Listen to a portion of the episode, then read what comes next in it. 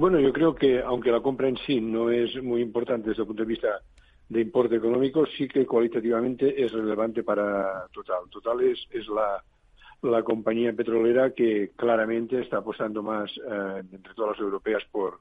una transición hacia otras energías, en general energías renovables y desde luego la, el almacenamiento de electricidad con baterías es, crucial para, el éxito eh, de las energías renovables, eh, eólica o, fotovoltaica, que no que, que, que, su gran hándicap es precisamente que no que no se pueden almacenar, ¿no? que si no se consumen inmediatamente pues eh, quedan perdidas. Eh, creo que Total está haciendo inversiones eh, importantes en, en, en, estos ámbitos. es muy activa también, por ejemplo, en eólica marina